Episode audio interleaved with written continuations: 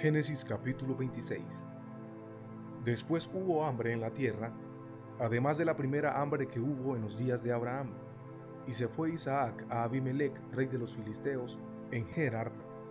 Y se le apareció Jehová y le dijo, No desciendas a Egipto, habita en la tierra que yo te diré. Habita como forastero en esta tierra, y estaré contigo, y te bendeciré, porque a ti y a tu descendencia daré todas estas tierras, y confirmaré el juramento que hice a Abraham tu padre multiplicaré tu descendencia como las estrellas del cielo, y daré a tu descendencia todas estas tierras, y todas las naciones de la tierra serán benditas en tu simiente, por cuanto oyó Abraham mi voz y guardó mi precepto, mis mandamientos, mis estatutos y mis leyes. Habitó pues Isaac en Gerar, y los hombres de aquel lugar le preguntaron acerca de su mujer, y él respondió, es mi hermana, porque tuvo miedo de decir, es mi mujer, pensando que tal vez los hombres del lugar lo matarían por causa de Rebeca, pues ella era de hermoso aspecto. Sucedió que después que él estuvo allí muchos días, Abimelech, rey de los filisteos, mirando por una ventana, vio a Isaac que acariciaba a Rebeca su mujer. Y llamó a Abimelech a Isaac y dijo, He aquí ella es de cierto tu mujer. ¿Cómo pues dijiste, es mi hermana? E Isaac le respondió, porque dije, quizá moriré por causa de ella.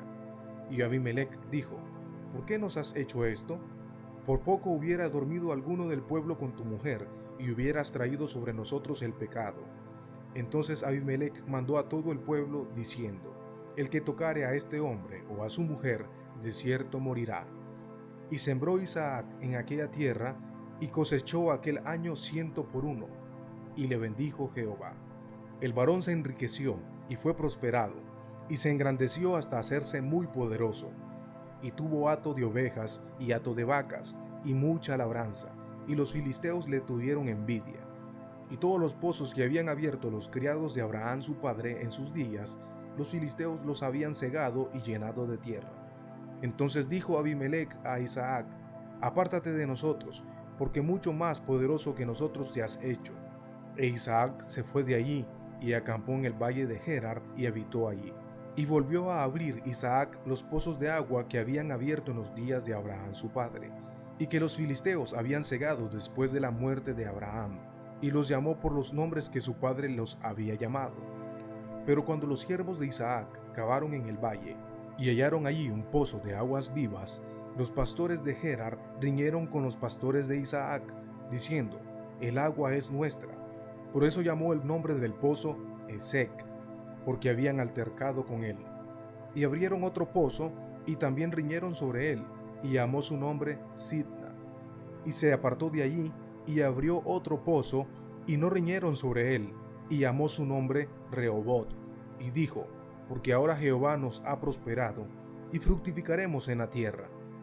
Y de allí subió a Beerseba, y se le apareció Jehová aquella noche, y le dijo, yo soy el Dios de Abraham tu padre. No temas, porque yo estoy contigo, y yo bendeciré y multiplicaré tu descendencia por amor de Abraham mi siervo. Y edificó allí un altar, e invocó el nombre de Jehová, y plantó allí su tienda, y abrieron allí los siervos de Isaac un pozo. Y Abimelech vino a él desde Gerar, y a Usad, amigo suyo, y Ficol, capitán de su ejército.